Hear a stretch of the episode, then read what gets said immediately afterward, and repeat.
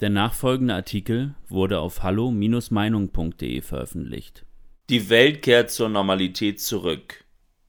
Wie lange will Deutschland noch Geisterfahrer sein? Von Niklas Lotz.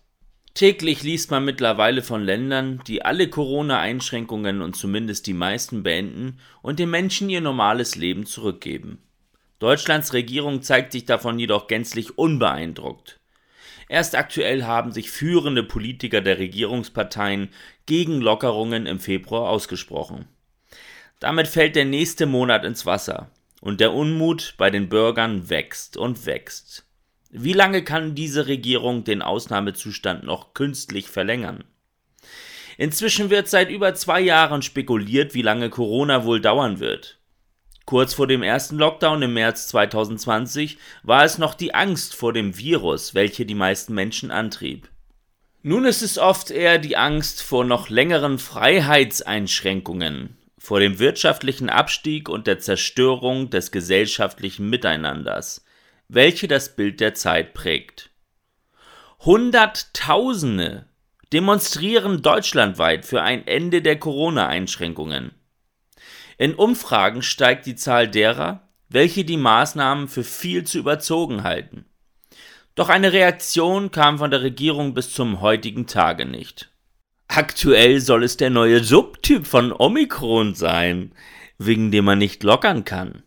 Jedenfalls versucht uns das der grünen Gesundheitsexperte Damen weiszumachen. Dass in Wahrheit einfach immer wieder irgendein Grund gefunden wird, um nicht zur Normalität zurückzukehren, sieht man gut am Beispiel Dänemark. Dort gibt es angeblich denselben Omikron-Subtyp, dies hat aber keinen davon abgehalten, die Einschränkungen zu beenden und das übrigens bei einer angeblichen Inzidenz über 5000. Auch in Großbritannien spielten hohe Zahlen keine Rolle mehr bei der Entscheidung aller Restriktionen inklusive der Maskenpflicht aufzuheben. Wer nun durch London spaziert, wird Menschen sehen, die ihre Maske freiwillig tragen und viele Menschen, die keine Maske tragen. Die Apokalypse ist deshalb noch nicht ausgebrochen. Man kann also wirklich neidisch werden, wenn man sich die meisten anderen europäischen Länder anschaut, die schon gelockert haben oder ein klares Datum für das Ende des behaupteten Notstands haben. Deutschland hat bis heute keine Exit-Strategie. Stattdessen wird gerade etwas ganz anderes massiv vorangetrieben. Die Panikmache vor dem nächsten Herbst. Tatsächlich reden wir in der öffentlichen Debatte aktuell weniger über eine Rückkehr zur Normalität als über eine Impfpflicht, ohne die es im Herbst angeblich wieder ganz schlimm werden soll.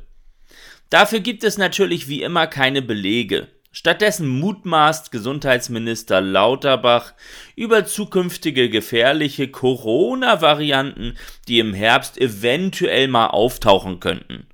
Diese Argumentation ist so schwach, dass man darüber lachen müsste, würde es nicht um so etwas Ernstes wie die Einschränkung unserer Grundrechte gehen. Verdammt nochmal! Doch wer denkt nur, Karl Lauterbach wäre das Problem? Der verkennt den totalitären Geist, der längst von diversen führenden Politikern im Laufe von Corona Besitz ergriffen hat. Friedrich Merz will beispielsweise 2G am Arbeitsplatz und somit den Jobverlust für viele ungeimpfte.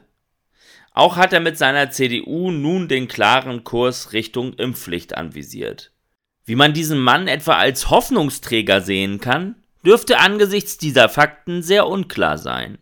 Friedrich Merz hat damit jetzt schon bewiesen, dass er nicht Teil der Lösung, sondern Teil des Problems ist. Für viele Politiker ist es etwas Normales geworden, die Einschränkung von Grundrechten oder die Abschaffung der körperlichen Selbstbestimmung in Form einer Impfpflicht zu fordern. Mit Corona glauben sie, eine vermeintliche moralische Legitimation dafür zu haben. Eine Art Freifahrtschein zum Unmenschlichsein.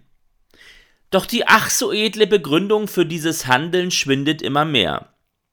Die Omikron-Variante und die damit verbundenen Lockerungen im Rest der Welt reißen der deutschen Regierung die demokratische Maske vom Gesicht und offenbaren die hässliche freiheitsfeindliche Wahrheit. Deutschland ist der Corona-politische Geisterfahrer Europas. Während Karl Lauterbach noch zu erklären versucht, warum ihm und seiner Politik auf einmal Dutzende Geisterfahrer entgegenkommen würden, dass nach wie vor die AfD die einzige Partei im Bundestag ist, die klar gegen die Impfpflicht und für eine Rückkehr zur Freiheit ist, ist ein Armutszeugnis für die deutsche Demokratie. Die FDP hat ihre Strafe für Wählerverrat mit dem abstürzenden Umfragen von 15 auf 9 Prozent schon erhalten. Doch fragt man sich dennoch täglich, wie die angebliche Partei der Freiheit jetzt in der Regierung so freiheitsfeindlich handeln kann. Somit bleibt es an den Bürgern hängen, sich für eine Rückkehr zur Normalität stark zu machen. An den Gastronomen und Einzelhändlern, an den Selbstständigen und Künstlern, an den Eltern und ihren unter den Corona-Regeln leidenden Kindern und unter allen anderen, die jeden Tag versuchen, die Regierung zu einem politischen Kurswechsel zu bewegen. Denn nur auf diese Regierung zu warten und zu hoffen, hat schon die letzten zwei Jahre absolut nichts gebracht. Weitere Beiträge finden Sie auf hallo-meinung.de. Wir freuen uns auf Ihren Besuch. Liebe Zuhörer, ohne Sie wäre unsere Arbeit nicht möglich. Alle Informationen zu unserer Kontoverbindung finden Sie im Begleittext. Herzlichen Dank für Ihre Unterstützung.